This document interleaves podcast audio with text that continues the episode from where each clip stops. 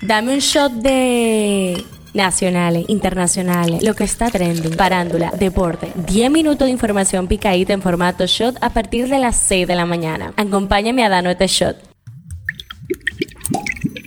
Buen día, feliz viernes 26 de mayo. Soy Gabriela de la O y esto es el Shot Diario, el tema que está caliente aquí. Mientras se encontraba ayudando a sus vecinos con las inundaciones producto de las lluvias en el país, un joven fue asesinado la madrugada del martes supuestamente por una banda criminal en el sector Los Ríos del Distrito Nacional. Se trata de José Martínez, de 26 años, quien de acuerdo con los familiares, la situación surgió luego de que la víctima pusiera una denuncia en contra de los supuestos miembros de la banda por el robo de su motor hace unas semanas. El tema que está caliente allá. Los partidos opositores salvadoreños sostienen conversaciones con miras a presentar un candidato común en las elecciones presidenciales del 2024. La coalición podría agrupar a partidos políticos que dominaron la vida política salvadoreña desde los años 80 como Arena y el Frente Farabundo Martí, un candidato único que rivalizará con el presidente Nayib Bukele, que busca un segundo mandato consecutivo a pesar de los límites establecidos en la Constitución. Si se confirma la alianza de los partidos de oposición en El Salvador con representantes de la sociedad civil en la elección presidencial, de febrero del 2024, esto supondría un hecho inédito desde hace medio siglo. Esto es lo que está trending. El ministro de Interior y Policía Jesús Vázquez Martínez Chu dijo que están buscando aumentar la cantidad de mujeres policías porque éstas persuaden mejor. Las constantes lluvias registradas en los últimos días en Santiago y otros puntos del Cibao ocasionaron el martes que se inundara el recién remozado Hospital Municipal Napier Díaz en Villa González, una obra que fue entregada el pasado domingo por el presidente Luis Abinader. La Cervecería Nacional Dominicana no continuará como patrocinador eh, principal de Premio Soberano, galardón que organiza la Asociación de Cronistas de Arte y que ha respaldado hace 38 años, por lo que en adelante permitirá que el gremio periodístico realice acuerdos con otras marcas que aunque aclaró que seguirá respaldando el arte nacional a través del galardón. Politiqueando en Chin. Francisco Javier García renunció a ser jefe de campaña de Abel Martínez y el PLD, posición que ocupó desde el octubre del 2022. La carta de renuncia está fechada el lunes 22 de mayo y está dirigida a Abel Martínez Martínez en su condición de candidato presidencial del PLD. Se da por un hecho consumado que el expresidente de la República, Danilo Medina, asumirá la dirección de la campaña electoral del Partido de la Liberación Dominicana y de las aspiraciones presidenciales de Abel Martínez. Hablando un poco de salud, expertos en salud advierten sobre Disease X, un patógeno aún no identificado con el potencial de provocar una pandemia más devastadora que la COVID-19. Su origen podría ser zoonótico o producto de bioterrorismo, lo que lo convierte en un riesgo catastrófico a nivel global